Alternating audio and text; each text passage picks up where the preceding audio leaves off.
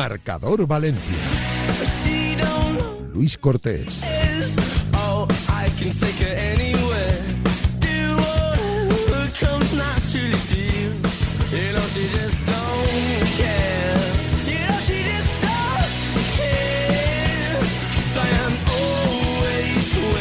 Saludos, ¿qué tal? Son las 7 en punto de la tarde y como cada día aquí comienza Marcador Valencia, como siempre, a través de Radio Marca 98.7 de la FM, en radiomarca.com, en la APP de esta radio y si no podéis escuchar el programa en directo, justo después lo colgamos en iVoox, ahí tendréis el podcast para poder escucharlo a cualquier hora del día. Nuevo entrenamiento esta misma mañana en la ciudad deportiva de Paterna del Valencia Club de Fútbol de cara a preparar ese envite difícil, pero a la vez clave e importantísimo contra el Fútbol Club Barcelona del próximo domingo. Un entrenamiento donde hemos visto cosas positivas, entre ellas que Nico ha hecho parte del partido, del partidillo final de entrenamiento que ha preparado el Pipo Baraja por primera vez en este caso desde que se lesionó. Por lo tanto, una muy buena noticia porque es un paso hacia adelante para el centrocampista de cara a poder estar, posibilidades tiene, en el próximo partido en Mestalla contra Club Atlético Osasuna. Esté bien, esté mal o esté regular, ya sabéis que este fin de semana no podía estar porque tiene esa llamada cláusula del miedo puesta por el Fútbol Club Barcelona en su contrato de cesión y por lo tanto no podía estar. Eh, también vamos a hablar en el día de hoy de Cavani y de Gallá, que siguen realizando carrera continua, chafando césped de la ciudad deportiva de Paterna. Y obviamente también es una muy buena noticia porque significa que sus lesiones prosperan adecuadamente y que por lo tanto ambos dos, siendo sobre todo en el caso de Gaya complicado, pueden estar en el próximo partido que se celebrará en Mestalla, próximo fin de semana, contra el Osasuna. Va a ser difícil en el caso de Gallá, pero podría estar. Podría estar. Eh, vamos a hablar también de probaturas. Ya sabéis que ha hecho en el día de hoy alguna prueba el Pipo Baraja de cara a ese partido contra el Fútbol Club Barcelona. Pruebas que hemos destapado en directo Marca Valencia. Y que vamos a contar también aquí a recordar en Marcador Valencia. Pruebas que, mmm, si tengo que hablar de sensaciones, yo creo que pueden ser buenas de cara a un posible 11 del partido contra el Fútbol Club Barcelona. Thierry Rendal e incluso Ilais Moriba.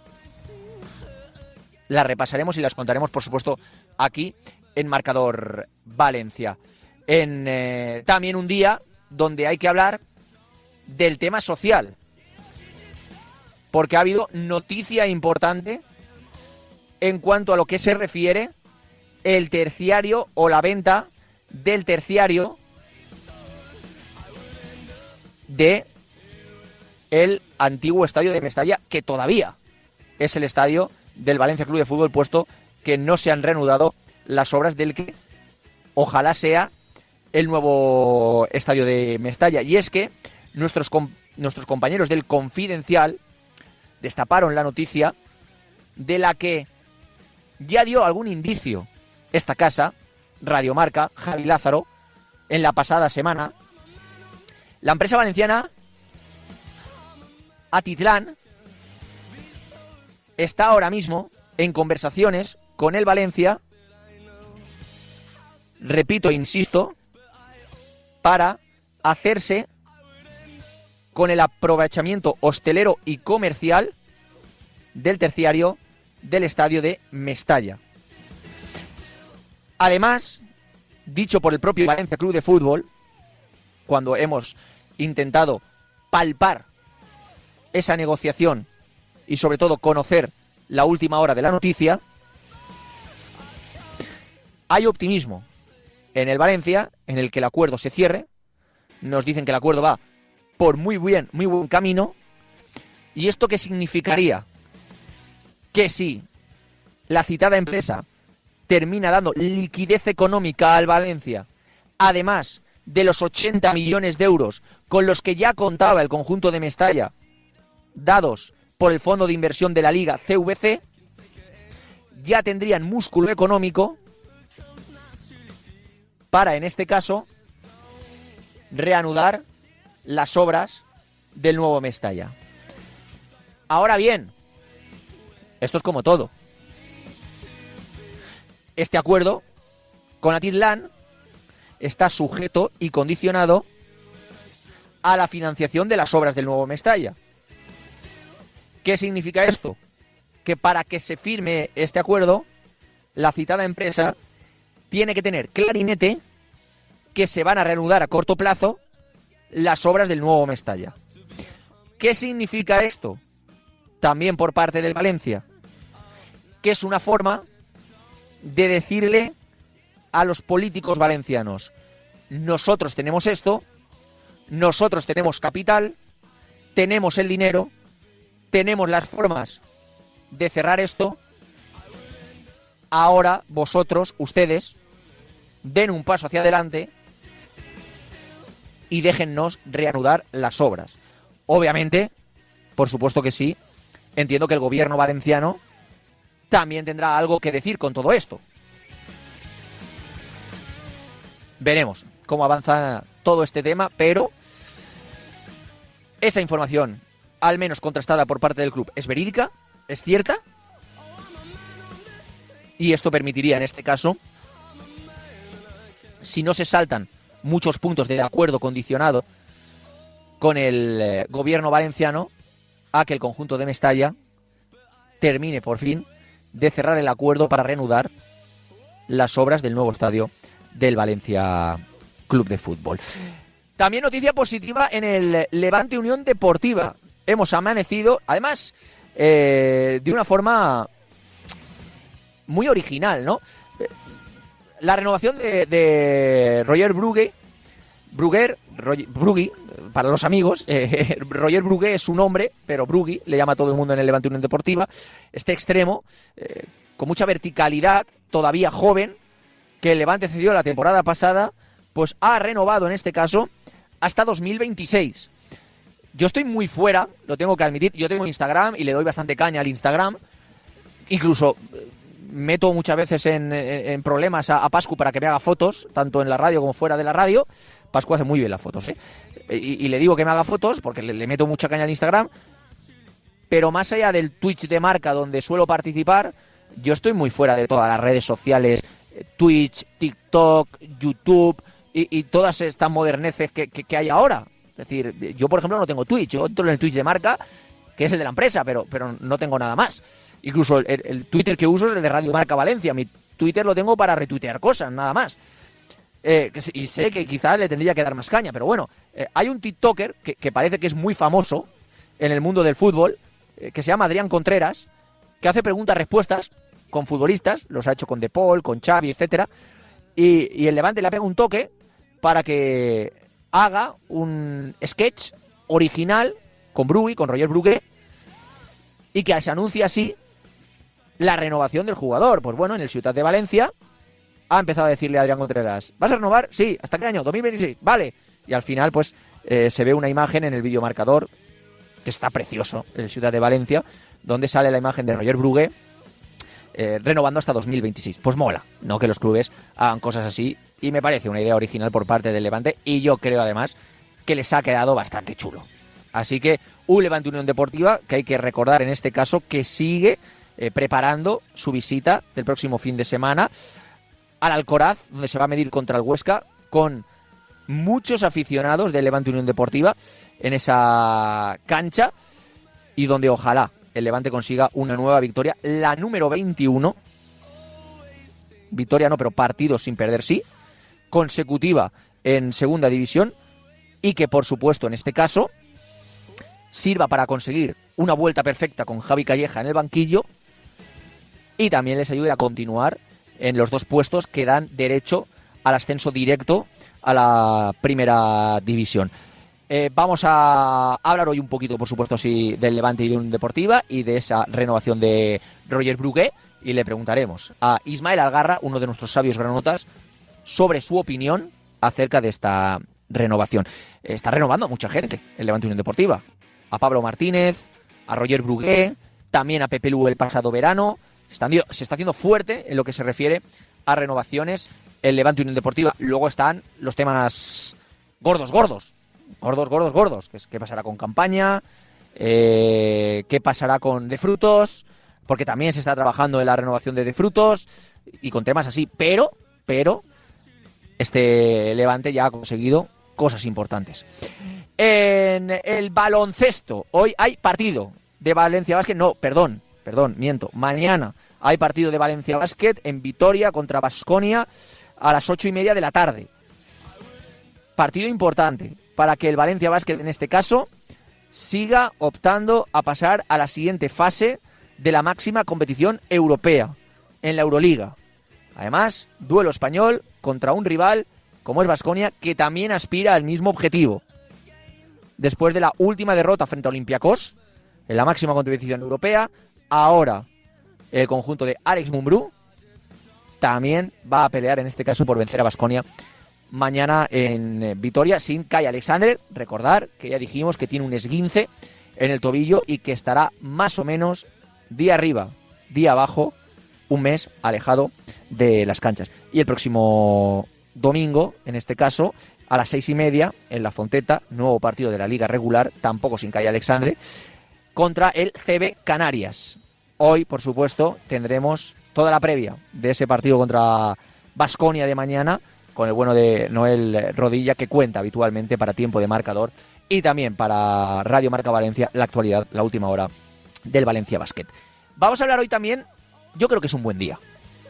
Los jueves tenemos un espacio chiquitito, un espacio pequeñito, aquí en, em, en Marcador Valencia, ya sabéis por qué, porque en la última media hora, y hoy también lo tendremos, tendremos esa excelente, excelente eh, sección, que es sección o o, mini programa. A mí me gusta llamarlo más un programa que una sección, que es el Tartán con Carlos Domingo, que repasa un deporte fabuloso y muy arraigado en Valencia, como es el atletismo, carreras populares, carreras profesionales, maratón, etiqueta oro, y por lo tanto tenemos un espacio pequeñito hoy aquí en, en el marcador Valencia de media hora, y yo creo que es un buen día para hablar de cantera. Porque con el Pipo Baraja también cambiamos la visión de la cantera en el Valencia pues hay jugadores nuevos que aparecen en los entrenamientos del primer equipo. Ha aparecido Facu González, hablamos con su padre esta semana, aquí en Marcador Valencia, después de ser subcampeón del Sudamericano Sub-20 con Uruguay. Y también hemos visto a Pablo Gosalves. Pablo Gosalves es un futbolista que a mí me encanta. A mí me parece un muy buen futbolista Pablo Gosalves. Pero ¿cuál es el problema de Pablo Gosalves? Que es media punta. Media punta puro y duro. Y el fútbol moderno, algo de lo que yo me opongo al 100%, está eliminando la posición de media punta. Incluso jugadores como Silva ya están jugando más en banda. Silva ha sido un media punta puro y duro. Ya están jugando más en banda que en media punta porque en el 4-3-3, en el 4-4-2, ya no hay sitio para el media punta. Ese 4-2-3-1 que utilizaba Benítez con Aymar por detrás de Mista, eso ya no se ve en el fútbol. Y Pablo González es un mediapunta de los que a mí me gusta. Y con el 4-2-3-1 de Baraja, si algún día lo logra imponer, oye, pues a mí Pablo González me parece un jugador muy interesante para jugar en ese proyecto. Así que hoy con David Quijal, eh, obviamente de los periodistas, que sabe primero de la cantera a nivel Valencia y España, pero sobre todo a nivel Valencia Club de Fútbol. Un erudito de la Academia del Valencia. Que ya sabéis, tenéis en su Twitch, él sí que tiene su programa junto a Iván Herraez de Destino Primera. Que podéis, vamos, estar al loro de toda la información del filial Juvenil División de Honor en general cantera del Valencia Club de Fútbol. Pues hoy hablaremos con David Quijal acerca de todo esto, del Facu, de Pablo Gosalves, del filial, de, cómo está en general la cantera del Valencia hoy en marcador. Por cierto, que no lo he dicho, es que se me ha olvidado perdonar. Eh, a mí, ¿eh? Levanto la mano perdón. Ayer las chicas de Valencia Vázquez Femenino ganaron. Ganaron a Olympiacos y el último partido de la liga regular de la Eurocup Woman lo vencieron y por lo tanto impoluta. Terminan cuartas, impoluta.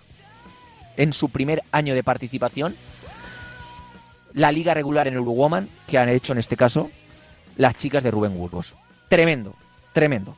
Así pues, llegamos a las 7 y cuarto de la tarde y tenemos que ir corriendo, ¿eh? Con el grandísimo Pascual Zamora, en la dirección técnica, ya lo sabéis, con Javi Lázaro, en labores de producción y de redacción, recibir un cordial saludo del que os habla. Yo soy Luis Cortés, estáis aquí en vuestra casa, en, en Marcador Valencia, en Radio Marca, y si queréis, os podéis quedar con nosotros y con el atletismo hasta las 8.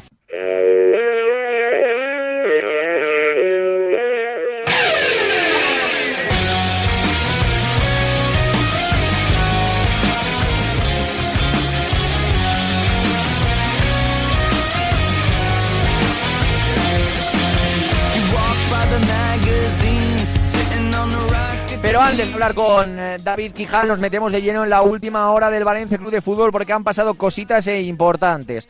Vamos primero, porque no hemos profundizado mucho sobre ello en la entradilla, acerca de las probaturas de Rubén el Pipo Baraja en el día de hoy. Primero, hoy ha ensayado en el partidillo final, bien es cierto que no en todo, pero en gran parte, con un doble lateral en la banda derecha. Dimitri Fulquier, al que parece que a Baraja le gusta. Oye, Dimitri Fulquier con Bordal ha sido muy buenos partidos. Dimitri Fulquier en el lateral diestro, con Thierry Rendal por delante. Ya utilizó este doble lateral en los últimos minutos, últimos compases del partido en Mestalla contra la Real Sociedad. El Barça en el Camp Nou es una cita bastante grande, donde obviamente te tienes que refugiar atrás. Y como cariñosamente se le llama en Valencia a Rubén el Pipo Barraca, pues yo creo que tiene que ganar partidos y pienso que hace bien desde la defensa.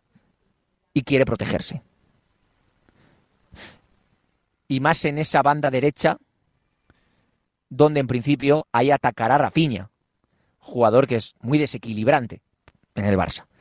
Así que se quiere proteger bien. Y hoy, en gran parte del entrenamiento, aprobado con Fulquier de lateral derecho y Thierry Rendal por delante de extremo. En un equipo, esto yo no lo veo tan claro, pero lo puedo ver, lo puedo ver porque algunos eh, estaréis en contra mío al 100%. Pero yo aún creo en Ilais. A mí Ilais me gusta.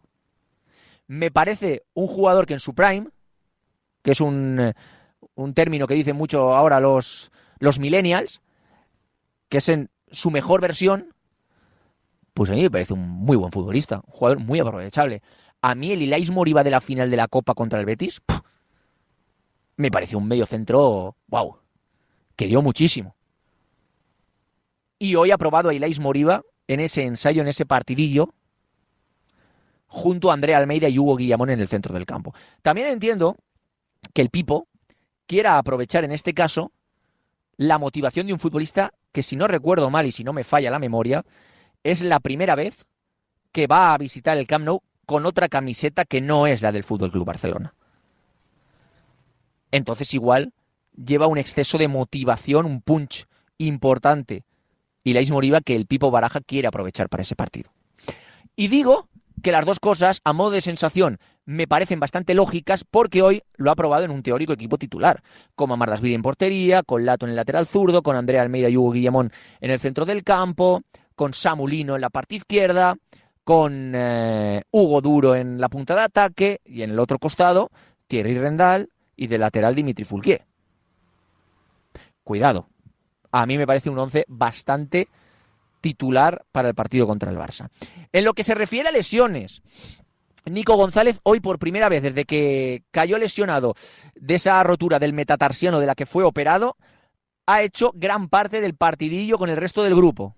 Y las sensaciones del futbolista han sido buenas, han sido positivas. Tiene unas ganas locas, locas, Nico González de regresar al terreno de juego. Locas. Es por eso que esto precipita la ilusión que tienen muchos valencianistas de que Nico González pueda volver, en este caso, a la convocatoria del Valencia en el próximo partido contra Osasuna en Mestalla. Contra el Barça no puede recordar porque tiene la cláusula del miedo. Cavani y José Luis Gallán han hecho carrera continua, luego lesionados de menor gravedad, de mucha menor gravedad, como Zenkov Callar, como Tony Lato, que terminó con problemas físicos el eh, partido contra la Real Sociedad, está perfecto. Tony Lato ha completado todos los entrenamientos de esta semana. También Andrea Almeida, que tuvo un sustito ayer con un golpe en la mano en el entrenamiento y además también terminó tocado el partido contra la Real Sociedad, han terminado el entrenamiento al 100%. Así que buenas noticias en el día de hoy para los lesionados del Valencia. Gabriel Paulista obviamente todavía no ha saltado al terreno de juego, tampoco Marcos André, que sigue llevando una bota ortopédica cuando anda, porque tiene eh, ese esguince en una zona difícil del tobillo y por supuesto Jaume Domenech, que hoy ha hecho carrera continua, también se ha ejercitado al margen. Así pues, llegamos a las 7 y 21 minutos de la tarde, vamos a saludar ya desde Destino Primera a ese periodista que sigue muy de cerca la cantera, entre otras cosas, del Valencia Club de Fútbol. David Quijal, ¿qué tal? Muy buenas tardes. Hola, ¿qué tal, Luco? Por supuesto, un auténtico especialista en el fútbol base del Valencia Club de Fútbol y en general de la ciudad del Turia. Eh, David, eh, fíjate que eh, yo no sé si es por motivo del sudamericano sub-20 o por qué, también obviamente entra que Gabriel Paulista se haya lesionado, pero Facu está siendo un habitual en este caso de los entrenamientos del primer equipo, ahora con el Pipo Baraja, desde que ha llegado el Pipo a ser entrenador del Valencia. Y lo cierto es que también en la cantera muchos vemos que hay un déficit en el primer equipo de centrales potentes, de centrales buenos, ahora que Gabriel Paulista mm. no está en su prime, que Diacabí también está fallando, que bueno, era dicho en Cozcayar, parece que nadie confía tanto en ellos como en los demás. Pero es que en la, en la cantera, cuidado, entre Yarek, en este caso también Mosquera, el bueno de Facu González, eh, Rubo Iranzo, por supuesto que sí, también cuando actúa en esa posición Iván Muñoz, ahí hay un superávit de centrales tremendo, ¿eh?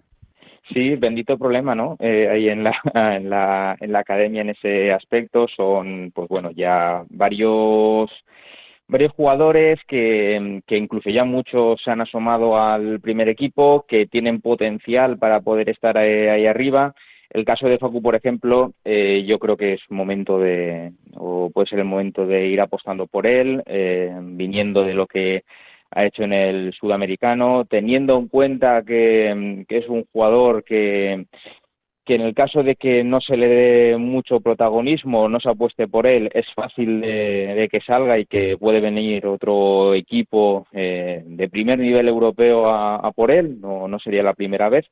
Así que eh, por lo que decías en el caso de Facu, yo creo que, que no es de extrañar eh, que tenga esos planes de primer equipo durante, durante estas semanas. Y bueno, lo que decías eh, es totalmente cierto. tiene ahí un, un superávit de, de, defensas que quizás era algo que temporadas atrás estaba costando, pero justamente en estas dos últimas campañas va sobrado por ahí el, el Valencia Mestalla y en general la Academia. Un Valencia Mestalla que volvió a ganar el pasado fin de semana, que se mantiene segundo en la clasificación general y con serias aspiraciones, continúan esas aspiraciones, David, a ascender de categoría la próxima temporada.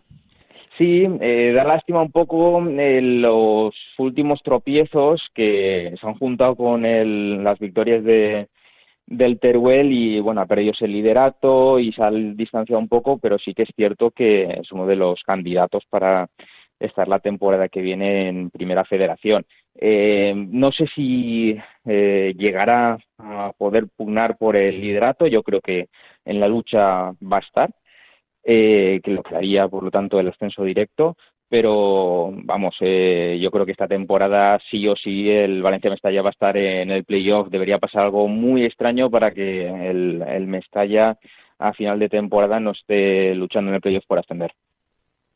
David, eh, ha dicho en repetidas ocasiones el Pipo Baraja que suele utilizar un 4-4-2, un 4-2-3-1 como sistema suyo en los partidos. Eh, demandamos muchos que vemos al filial y que nos gusta ese futbolista, no sé si tú coincides conmigo, que es un gran jugador, que Pablo Gosalves tenga más aspiraciones de llegar al primer equipo y que tenga más participación en el primer equipo del Valencia Club de Fútbol. Pero claro, ni Bordalás ni Gatuso jugaban con esa media punta natural, ¿no? Sí que lo puede hacer Baraja con el 4-2-3-1 y ya hemos visto a Pablo Gosalves en este caso entrenando con el primer equipo. Eh, ¿Puede ser el entrenador idóneo Baraja para él para que sí que dé ese salto? Bueno, eh, si no lo es Baraja, no lo va a ser ninguno, la verdad. por un lado, por lo que dices, ¿no? De, del, del sistema que esta vez sí eh, se le puede eh, adaptar mejor al talento de Pablo González y luego por los tiempos. Eh, yo creo que tiene que ser, si es el momento, tiene que ser ahora, puede ser la, última bala para poderle darle esa oportunidad a, Pablo González de que se pruebe al menos ¿no? en el primer equipo y ver si ese talento que, que tiene, que, que vamos, que, que de sobra eh, o que se le queda pequeña la, categoría de segunda federación, a ver si puede demostrarlo también en el, en el primer equipo, en primera división y, tener ahí un, recurso más que válido. Porque ahí tiene un problema dentro de lo que cabe el Valencia. Yo no sé, eh, David, hasta cuándo va a poder aguantar eh, Pablo González esta situación, porque sí que es cierto que, que cuando lo vemos jugar incluso en la pretemporada de los partidos que hacía de entrenamiento a puerta abierta Gatuso, yo lo veía jugar y decía, es que me parece yo, a ver, yo no soy un hombre de fútbol, no puedo valorar igual que un entrenador, pero a mí me parece llamativo que un jugador que va tan sobrado de calidad no tenga más apariciones en convocatorias, etcétera, ¿no? O sea, me, parece llamativo. Yo no sé si tú lo ves así que ves más de forma regular el filial. Sí, a ver, eh, yo entiendo el que no se le pueda o que no se le haya dado oportunidades en el sentido de que, y siempre lo he dicho, creo que Pablo González es un tiene todo el talento del mundo, pero es un rol complicado para darle eh, eh, pues bueno un jugador que ya no se usa un jugador que ya no se usa. El Aymar que ya no se usa el Aymar que, ya no es protagonista yo siempre creo que eh, a ver sí que lo vimos en la época de cuando subió Carlos Soler que se que se le dio protagonismo, pero no es fácil dar protagonismo a un jugador de, de la cantera, en el que apenas tiene o ha tenido minutos. Acordaos un poco también con el tema de Kangin Lee, cuando empezó a subir, eh, costaba mucho, ¿no? Porque al final Kangin Lee tiene que ser protagonista en su equipo. Lo hemos visto, lo hemos, lo hemos estado viendo últimamente con el, con el Mallorca. En el caso de Pablo González algo, yo creo que parecido. Eh, para, para ver a un buen Pablo González tiene que ser protagonista. Y yo creo que suele costar, ¿no? Eh, darle ese rol a un chaval de la cantera. Y desconozco, no tengo información, pero eh, yo creo que si no se le da ya en estas últimas semanas, meses, eh, eh, esa, pues bueno, esa oportunidad, porque es que tan solo se le pide una oportunidad, porque no la ha tenido, esa oportunidad de poder demostrar su talento en el primer equipo, yo creo que entre los planes de Pablo González tendrá que pasar la, la, de, la de buscar la oportunidad en otro sitio. Y sería una pena. Eh, rápidamente, porque ya se está terminando el programa, eh, David, la última, Carlos Alemán, eh, pues la última promesa fichada por la factoría paterna, en este caso del español, un, fichaje que ya deseaba desde hace muchísimo tiempo el conjunto valencianista. ¿Cómo lo estás viendo en su etapa en el Valencia, que llegó en el mercado de invierno? Bueno, yo creo que ha caído bien. El otro día, pues estuvo seleccionado con, la selección española, con la sub-19, y yo creo que es cuestión de tiempo que, vaya cogiendo pues bueno mejores sensaciones, se vaya haciendo más importante en el Valencia, en la academia mejor dicho, y a mí me parece un jugador muy interesante. Yo creo que por ahí ha acertado dentro, es, es cierto que no te va a, o no creo que te pueda llegar a, aportar de, de primeras ya el nivel que, que, que estaba demostrando Joseda, eh, pero yo creo que a largo plazo incluso a corto o medio plazo, es un refuerzo muy interesante para, para el Valencia y con proyección, obviamente, de, de acabar subiendo a un primer equipo. David Quijal, Destino Primera, que muchísimas gracias. También yo soy Noticia. Te vemos en Twitch eh, hablando de la cantera del Valencia y mucho más. Un abrazo enorme y gracias. Nada, un placer, Luco. Chao. 7 minutos de la tarde ha renovado Brugui por parte del Levante 2026. Ismael Algarra, cuéntame qué te parece esta renovación. El foco en el Levante está en la exigencia de volver sí o sí a Primera División, en aunar esfuerzos para recuperar el terreno perdido y salir por la puerta grande de una pelea brutal de cinco equipos por los dos puestos de ascenso directo. Pero paralelamente hay que mirar al frente, más allá, construir y mandar un mensaje de confianza a los futbolistas que van a llevar la camiseta del futuro y que ojalá sea en la máxima categoría. Una de esas decisiones es la renovación hasta 2026 de Brugué, un acierto total. Al catalán le vino a las mil maravillas sucesión al mirandés nada más aterrizar al Riols en el verano de 2021 desde Tarragona. Lo jugó todo y fue una de las revelaciones. Creció, maduró, se sintió importante y con el descenso le llegó su momento. Hasta la lesión era uno de los valores más seguros en el frente de ataque.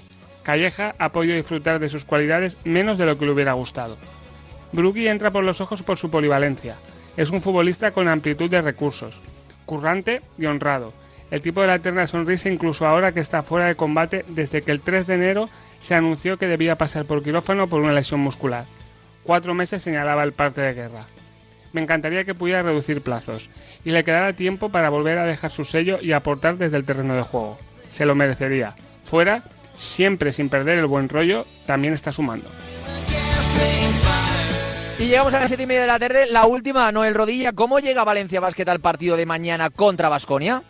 Valencia que buscará ampliar su racha de cuatro partidos consecutivos sin caer en Euroliga como visitante. Los de Mumbrú, que se sitúan novenos en la clasificación, empatados con el sexto clasificado a 13 victorias, y que un triunfo auparía a los Taroncha hasta el top 8 de la Euroliga, con las bajas confirmadas de Kyle Alexander, Van Rossum, Millán Jiménez y Martin Hermansson, que se ha convertido en la buena noticia de la semana tras la rueda de prensa previa a este encuentro, ya que el técnico catalán ha confirmado la vuelta del base islandés para el choque del próximo domingo ante Tenerife, tras nueve meses apartado por lesión.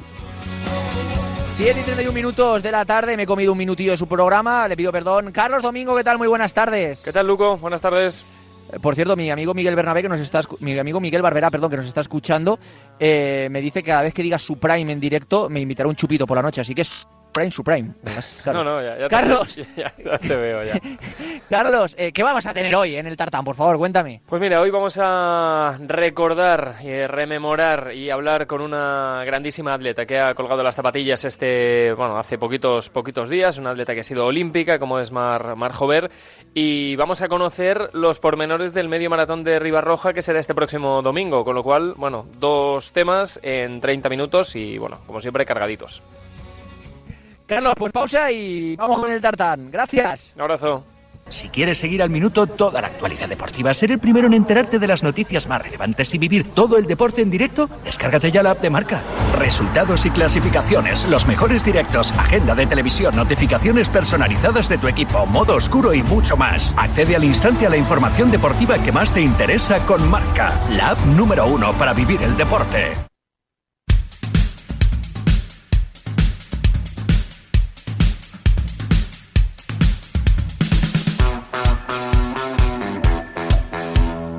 En Marcador Valencia, El Tartán, con Carlos Domingo.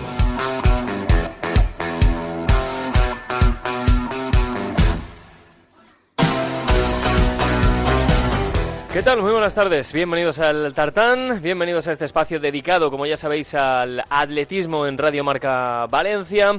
Hoy os damos la bienvenida y en estos 30 minutos vamos a tratar de condensar, pues bueno, una historia que vamos a recordar, rememorar y refrescar de una grandísima atleta que ha colgado las zapatillas hace poquitas fechas y queremos, eh, pues bueno, recordar un poco lo que ha dado al atletismo sobre la pista y después ya recordaremos eh, un poco, refrescaremos a todos aquellos que vayan a correr y los que quieran acercarse, les contaremos lo que va a dar de sí el próximo fin de semana, el próximo domingo, la media maratón de Ribarroja de Turia, que tendrá lugar, como digo, la mañana del domingo 5 de marzo.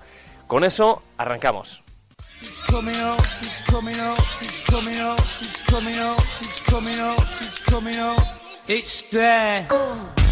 Y me vais a perdonar, pero antes de empezar con nuestra protagonista, quiero dedicar estos 30 minutos eh, a dos personas. A dos personas que, bueno, no he tenido la opción de hacer radio hasta este momento, desde que nos dejaron.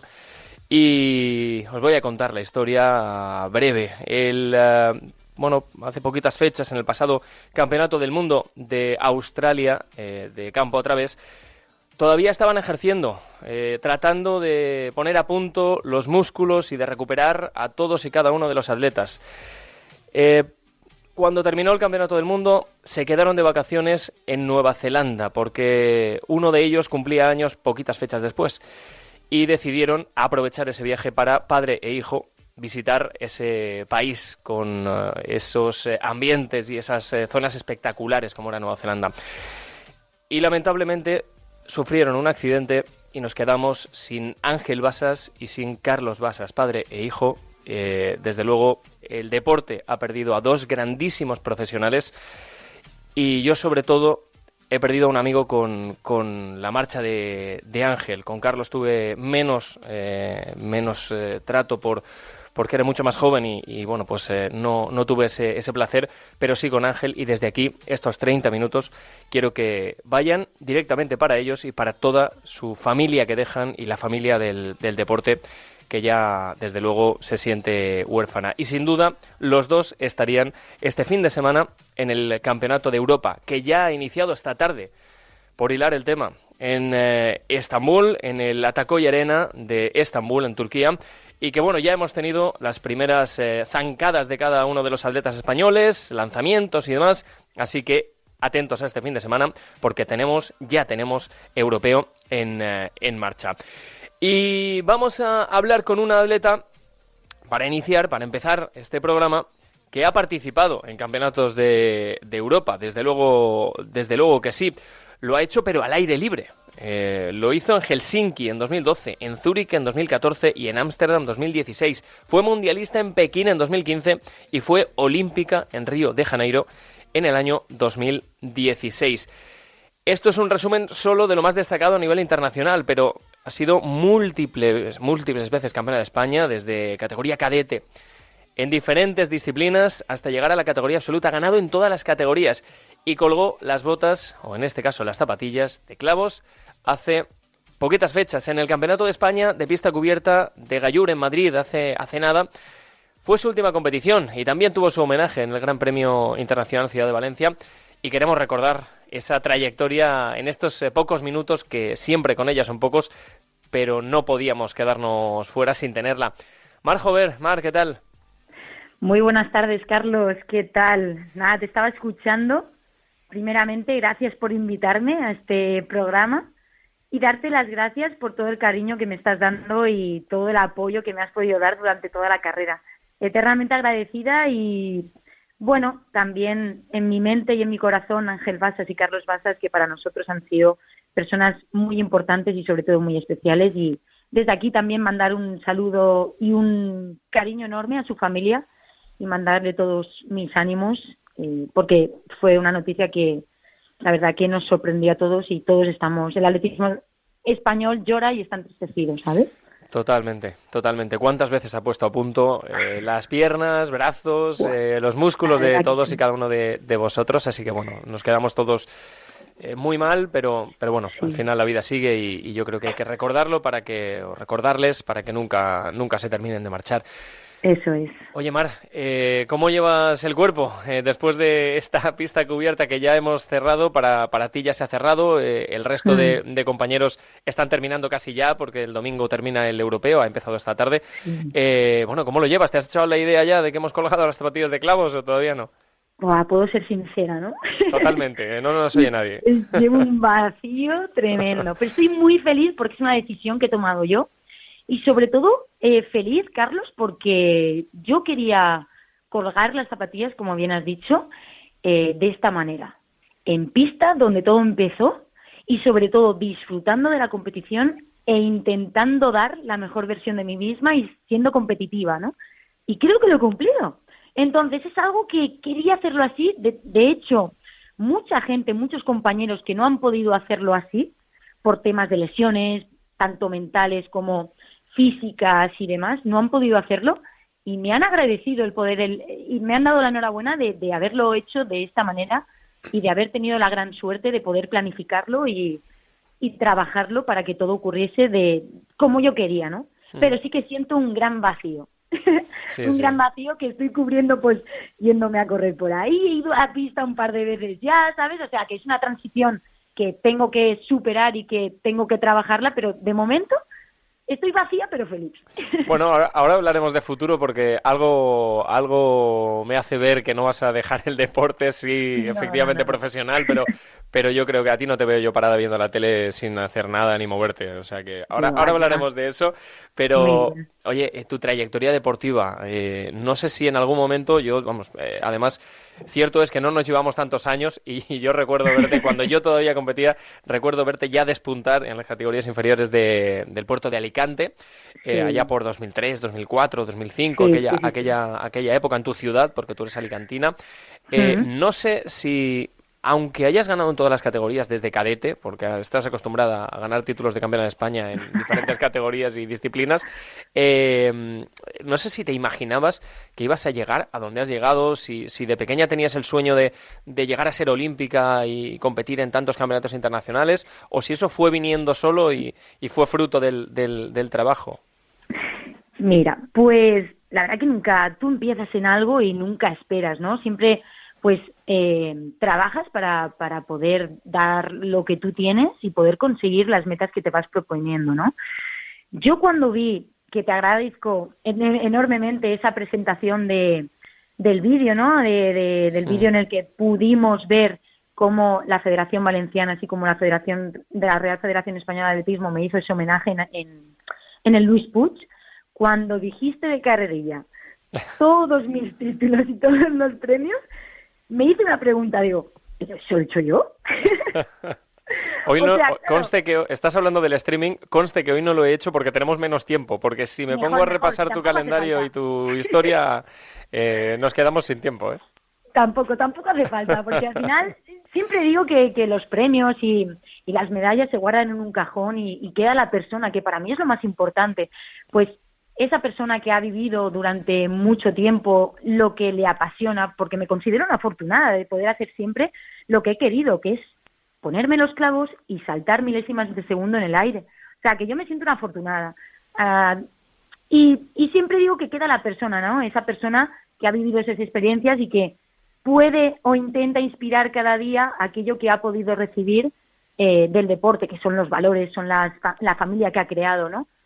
Creo que, que, para mí lo más importante es eso. Y cuando oí de carrería todo eso, flipé. Digo, ostras, es que no me esperaba poder conseguir todo esto. Al final, tenemos que ser ambiciosos en la vida, ¿no? Marcarnos objetivos.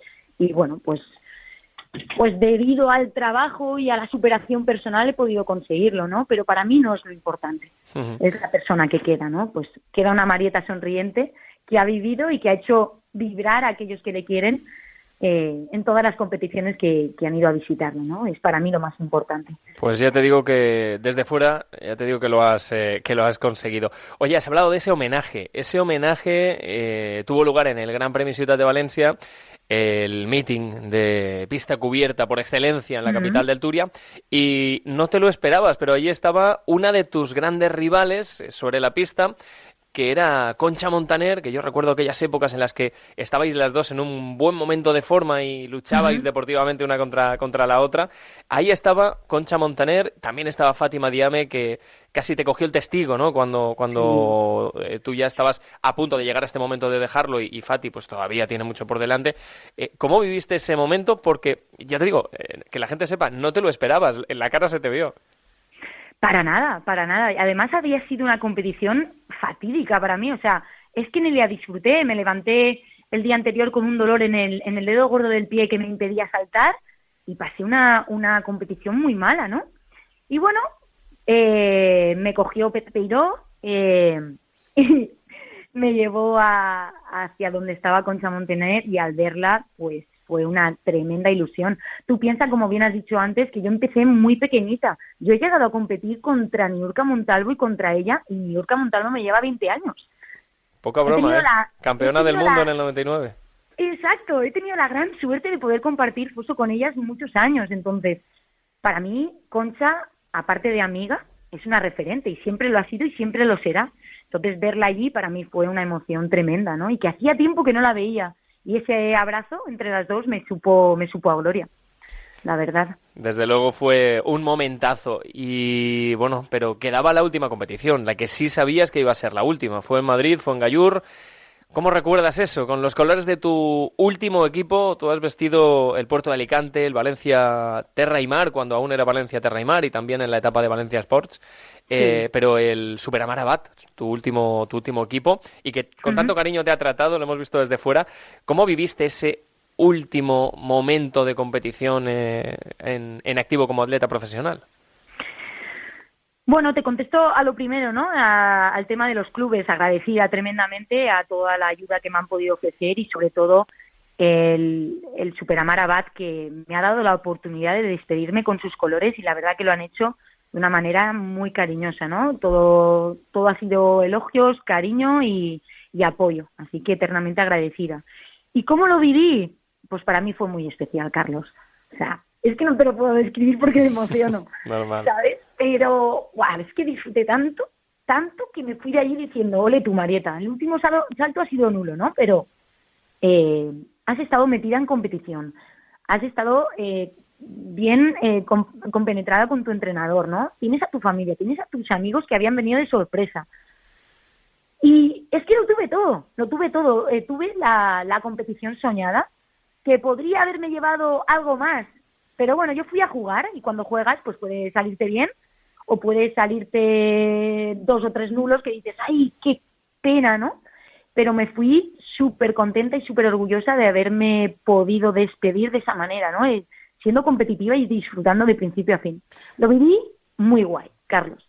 Pues tengo que decir que lo mismo hablaba con Cristian Arjonilla, con tu entrenador, que le mandamos un abrazo desde aquí.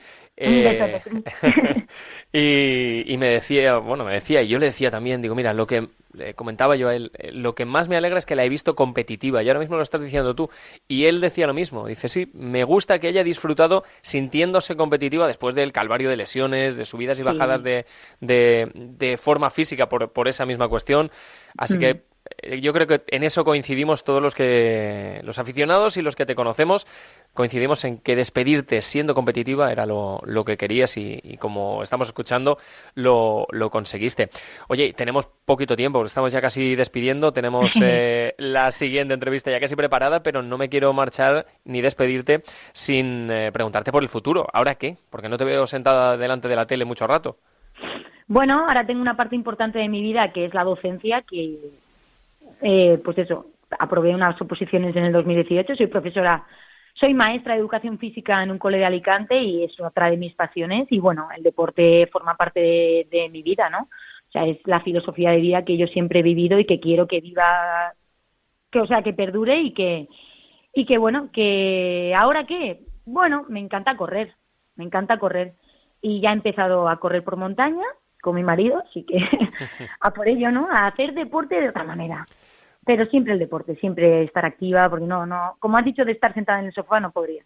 No puedo ni una tarde, voy a, voy a poder todos los días, que va, que va. Hacer deporte, que es sano. Eso está bien, eso está bien. Oye, Marieta, que yo creo que la primera entrevista que te hice fue allá por 2011 o 2012, o, o incluso igual antes. Pero te tengo que decir que ha sido un auténtico placer tenerte siempre y verte tantas veces en la pista en tantos lugares del mundo. Y aún recuerdo mm. aquella foto que dijimos, si hago mínima para Pekín, nos hacemos una foto en el, en el nido de pájaro. Y ahí la tengo guardada, esa foto en el nido de pájaro y cumpliste, cumpliste aquel año 2015 que fuiste que fuiste mundialista. Que ha sido un gran placer, de verdad. Espero seguir teniendo motivos para entrevistarte, para preguntarte qué, va, qué tal te va por la, por la montaña. Pero nada, tú siempre sigue con la sonrisa puesta, ¿eh? Muchas gracias. Sí, siempre la sonrisa puesta. Es lo primero que nos tenemos que poner para salir de casa. Gracias a ti, pues Carlos, de verdad, por todo el apoyo y por todo el cariño que siempre me has dado y por hacer un trabajazo, por hacer bien tu trabajo y por vivirlo como tú lo vives, con esa pasión que tenemos por el atletismo y por el deporte. Que no falte, Marieta. Un abrazo fuerte. Muchas gracias, un besote.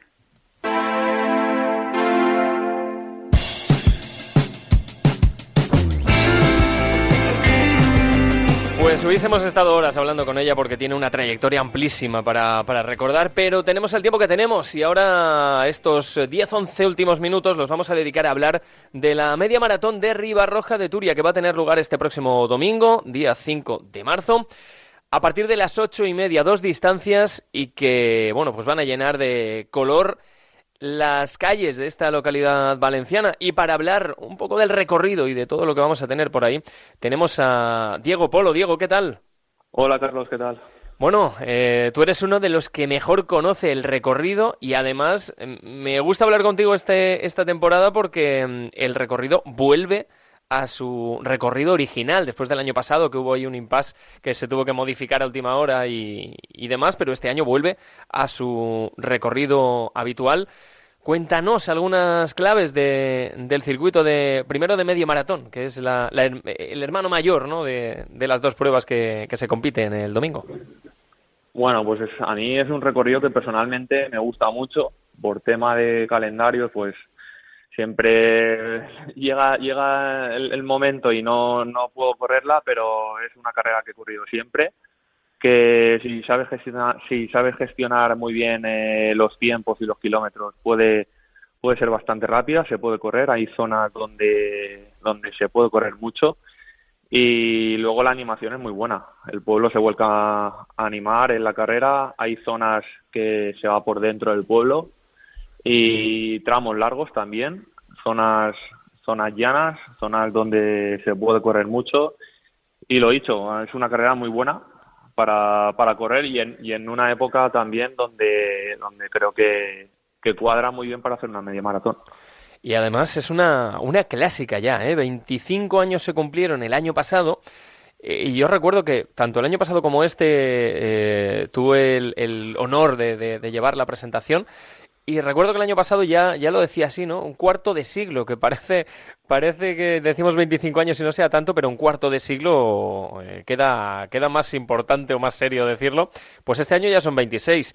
Eh, ¿Dónde están tú que las, has corrido tantos años también y, has formado parte de esta organización?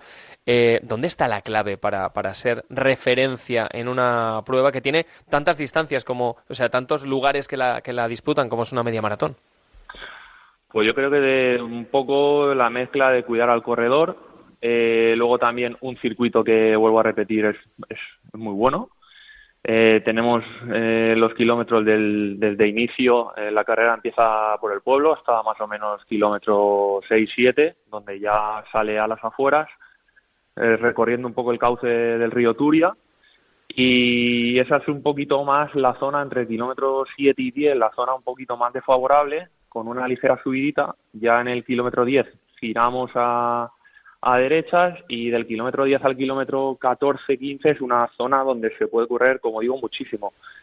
Eh, en el kilómetro 15 llegamos ya al, a Masía del Traver, a la, a la urbanización Masía del Traver, y, y en esa zona, que es la más alejada del pueblo, de kilómetro 16 aproximadamente hasta 18 es el, el terreno un poco más desfavorable porque da un poquito el, viento en contra, pero ya una vez te metes en el pueblo, eh, vas por las grandes avenidas del pueblo y, y la animación pues a esas horas ya, ya es buenísima, con lo cual ya se te hace, se te hace cortísima lo que queda de carrera.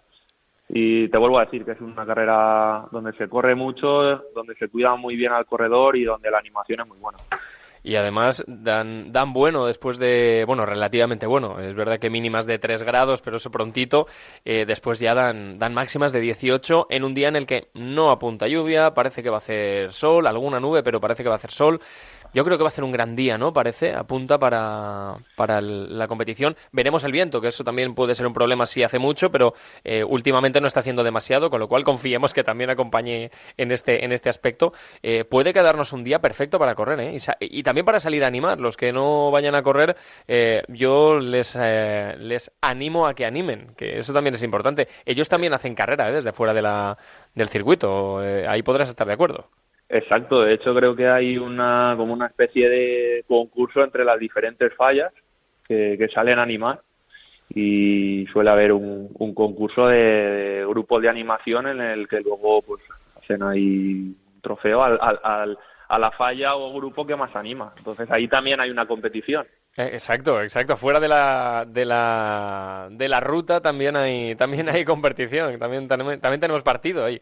Eh, oye, y, y además no solo con la media maratón, sino también eh, desde hace unos años se, se, contó con un 5K, una carrera de 5 kilómetros que mm, todavía hace más familiar la mañana de domingo, ¿no? Porque aquellos que eh, no se atrevan o, no hayan dado el paso o no estén en forma para hacer una carrera de 21 kilómetros, bueno, pueden acompañar a su pareja, su amigo, su amiga, su compañero de entrenamiento y sumar kilómetros haciendo un 5K, que oye, es, es bastante accesible para todos.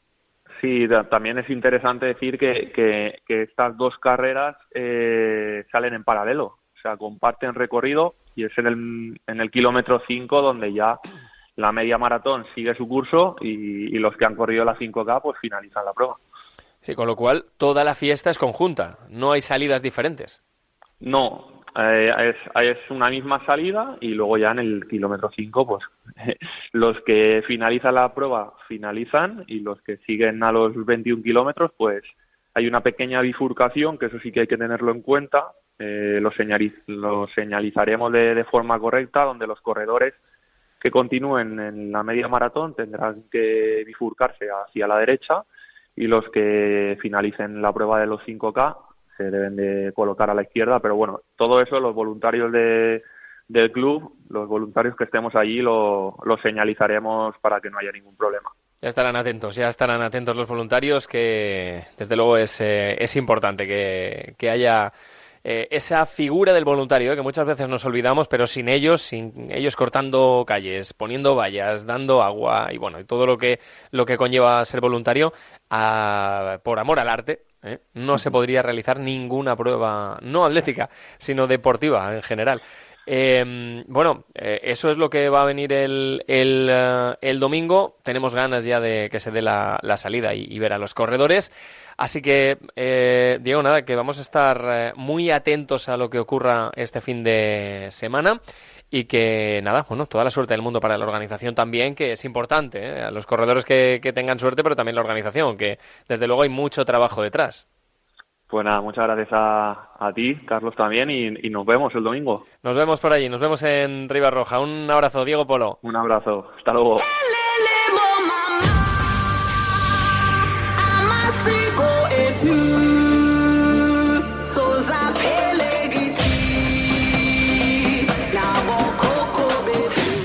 Vamos a cerrar eh, dando una pequeña pincelada de algunas estadísticas para que veáis este próximo fin de semana. Ya ha arrancado, pero ya ha terminado también, la primera de las jornadas vespertinas del Campeonato de Europa bajo techo en Estambul, en ese Atacoy Arena de, Turquía.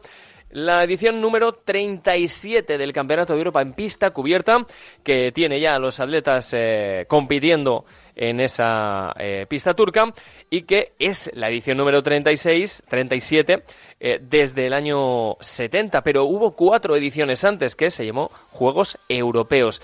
Eh, desde luego un campeonato con mucha solera y que bueno va a tratar de sacar el mayor número de medallas posibles, también de puestos de finalista. La última edición fue en Torún en el año 2021 en Polonia con cinco medallas, un oro dos platas y dos bronces. El único oro conseguido por Oscar Usillos, que además este año llega espectacular a Estambul y tiene una opción doble eh, a nivel individual y también el relevo 4 por 400 que ya eh, ese mismo relevo fue subcampeón de Europa en el año 2019 en la pista de, Glasgow. Así que veremos lo que son capaces de hacer nuestros relevistas. Eh, también en Torún tuvimos a Jorge Ureña, que fue subcampeón de Europa. También le vamos a tener en Estambul al alicantino de, de O'Neill.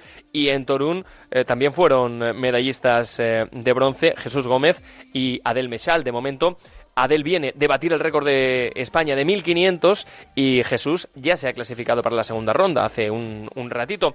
Y la que no podrá repetir medalla en este europeo es Ana Peleteiro, porque fue campeona en Glasgow 2019, fue subcampeona en 2021, pero acaba de ser mamá y no va a estar, bueno, sí que va a estar realmente en Estambul, pero no va a competir, no va a estar como, como eh, atleta. Con Paore sí que compite, su marido, eh, su pareja, eh, y ella estará, pero no va a estar sobre, sobre la pista.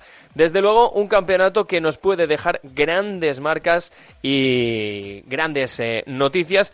Veremos, desde luego, lo que son capaces de, hacer. El año que más metales se consiguieron, en el año 2005, en la pista cubierta de Madrid, 12 medallas. desde luego va a ser complicado que lleguemos a esa cifra, tampoco a las 10 medallas de Viena 2002 y de Birmingham 2007, pero vamos a tratar de estar en esas 5, 6, 7 medallas o trataremos por lo menos de pelearlas. La última vez que conseguimos 6 fue en Glasgow precisamente, en el año 2019. Estaremos atentos, nosotros nos marchamos. Eh, gracias Pascual, Pascual Zamora, que estuvo al otro lado del cristal a los mandos de esta nave y os vamos a dejar con marcador, con la previa del clásico, con la previa del Real Madrid Fútbol Club Barcelona, con Pablo López y Pablo Juan Arena. Volvemos la semana que viene. Adiós.